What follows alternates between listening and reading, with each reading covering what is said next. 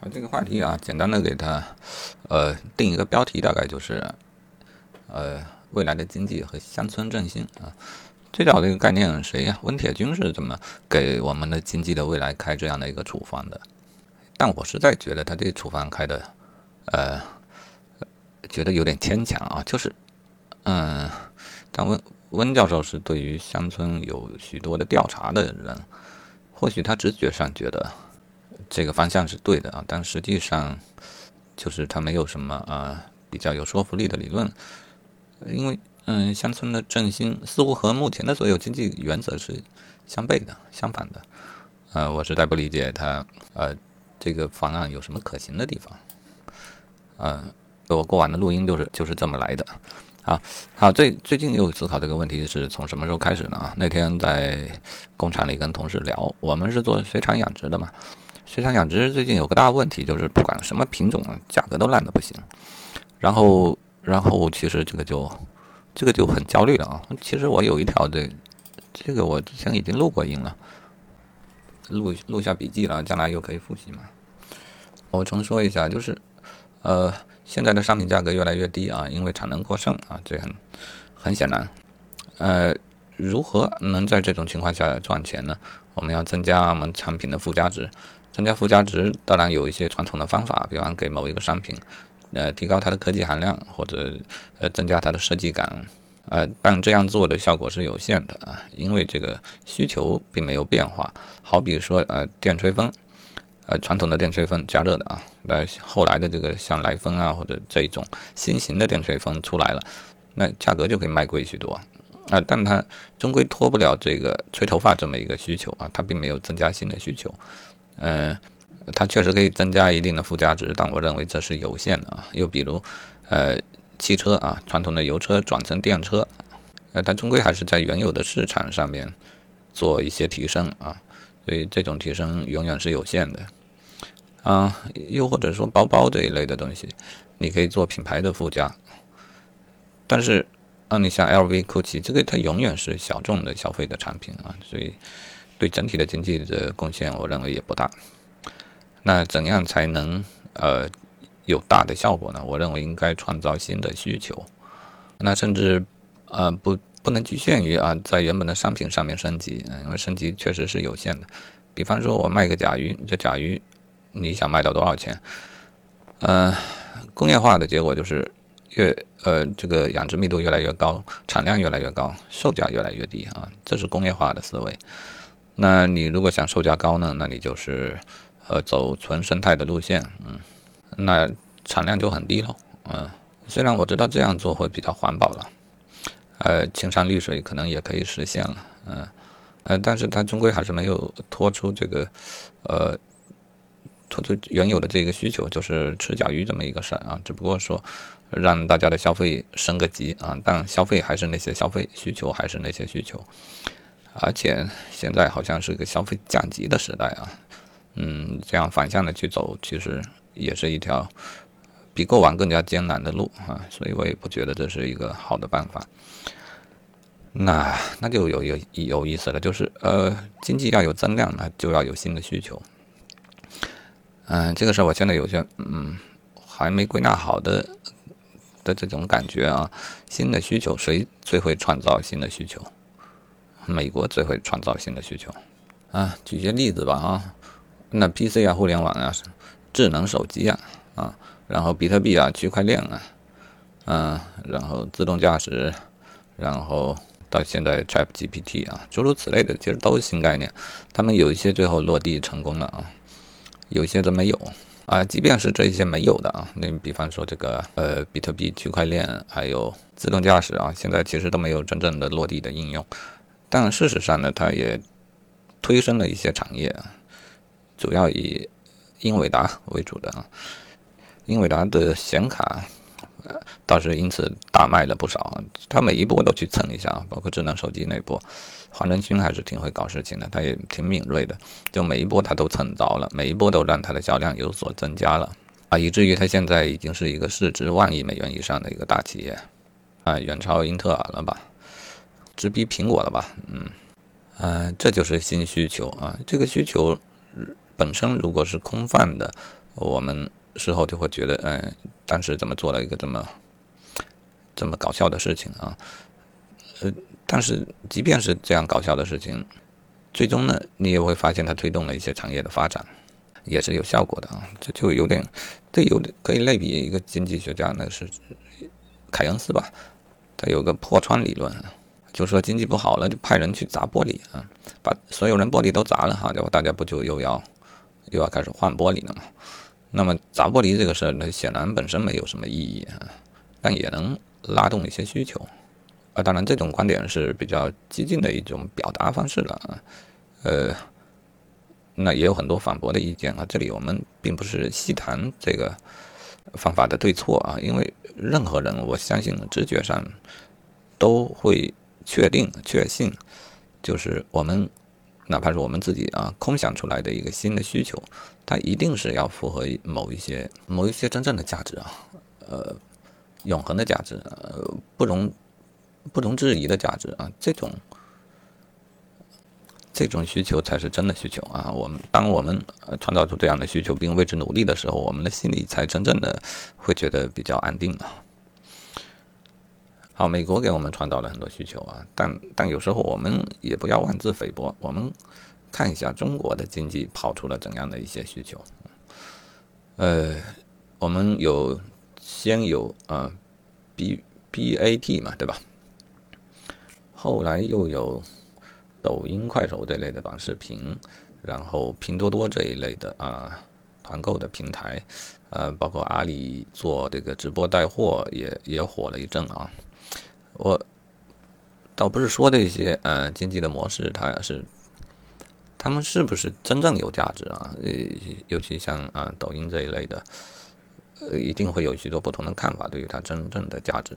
但是呢，在商业的方面啊，你必须承认啊，这种模式它其实是很能打的啊。就像 TikTok 在海外，它也可以获得巨大的成功啊。就是在中国这个巨大的市场上跑出来的一个商业模式，它一定是啊，你不管它合不合理，它一定有它的理由，嗯。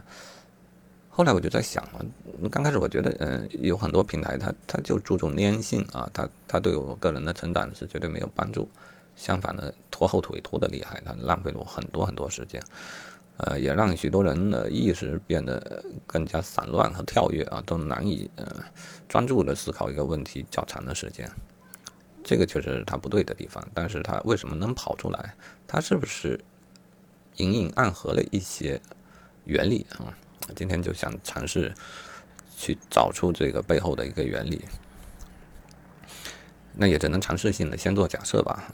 我觉得呢，就呃，就是这种经济它创造了什么？它或许创造了某一种有价值的东西啊。正因为如此，它才能成功呢。嗯，如果是的话，它会是什么呢？那我想，它就是从这点去看啊，他鼓励了创作，这这个对吧？嗯，没有平台之前，呃，创作的人往往就是少数的精英的人士啊，高高在上的。最早可能只有中央电视台啊，后面有地方电视台，专业的媒体机构啊。普通人呢，顶多就是啊，从呃贴吧呀，嗯，微博呀，啊，这好像也有道理啊。你会发现啊，就所所有的这种新的各种形式啊，它。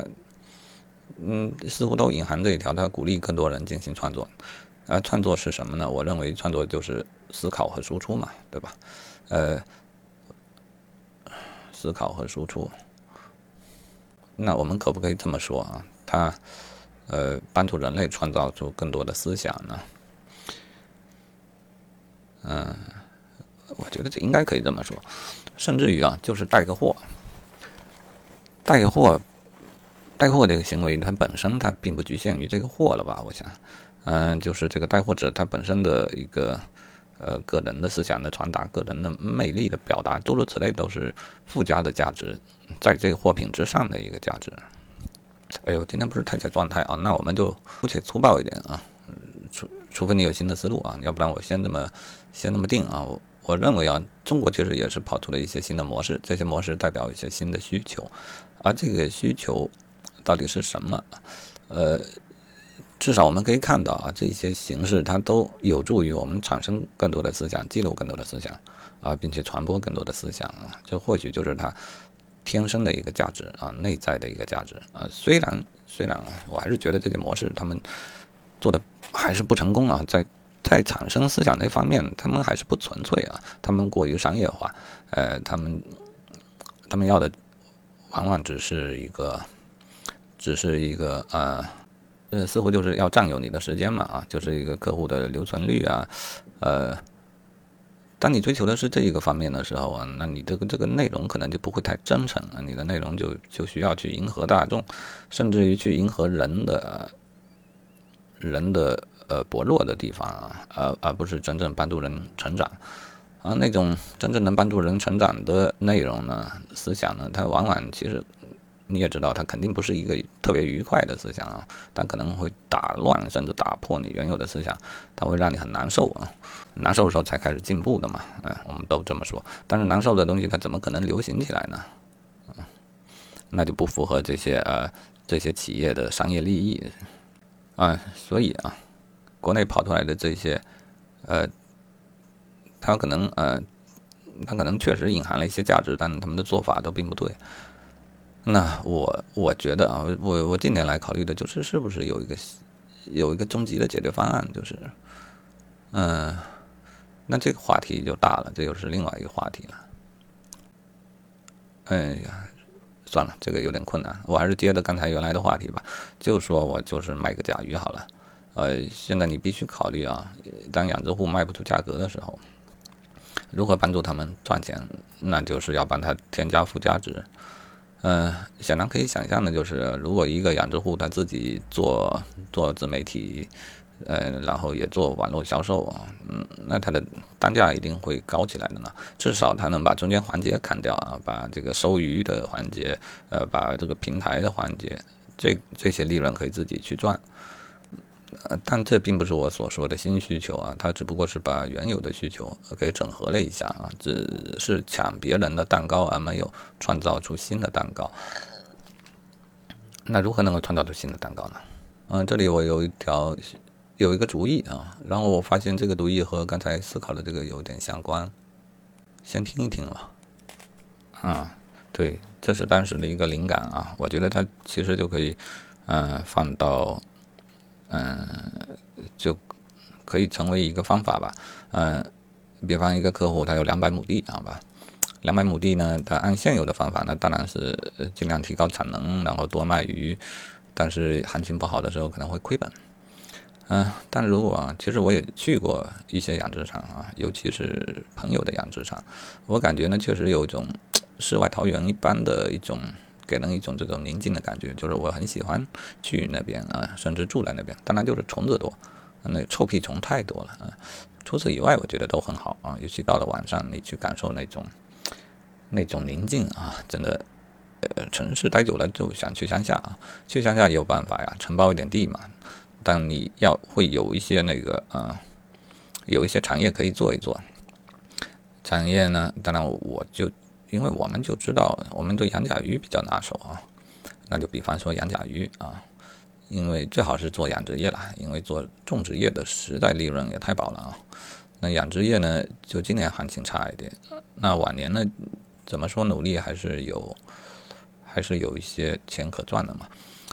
嗯，应该说啊，在乡下，如果你种地啊，光靠你自己往死里种，大概一年就是个几万块钱。呃，如果做食用菌，可能就会达到十万块钱啊，就是一个人能赚到的。呃，如果你搞养殖啊，那往年呢，我觉得赚了二三十万也是可以的。那有一些人用更大的资本去投入，那真的是每年一两百万的赚钱都可以啊。啊，这扯远了啊。总之呢，养殖业它密度更高一些啊，就是当你的其他附加价值没有体现以前，至少你这个养殖本身的这一块啊，价值还是有点保障的嘛。嗯，好，现在就设想一个养殖场，一个养殖场，我呃，最早的人签了一个长约啊，比方说二十年，然后他就开始建设这么一块地方啊，就我上次的主意大概就是这样，嗯，这个地方呢，当你啊，这除了生产物质以外啊，生产你的种植物或养殖物以外呢，这块地方你也可以生产内容，不是吗？啊，假如说你又是一个喜欢做内容的人，做做直播啊。然后今天这里改进了一些，明天那里投入了一些啊，把原来一块普通的地变成一块更有价值的地啊。除了现实的价值之外呢，你你的这些节目和内容啊，已经是附加在这一块地上的一个新的价值。当然要做得好的话，嗯，做太太糙了，它就附加的价值就不太多。如果做得好了啊，呃，就是除了常规的啊，养东西，甚至卖一点东西，直接带了货了，这些我们最易于理解的。呃，盈利的方式以外呢，其实你也传递了一种生活啊，或许你也借这个环境啊，去传递了你的思想，而这一些东西呢，其实又是，嗯，其实是绑定在这块地上面的啊。这种思想的价值会让这个地的价值继续增值，嗯，当然它也会让更多人了解这一块地方。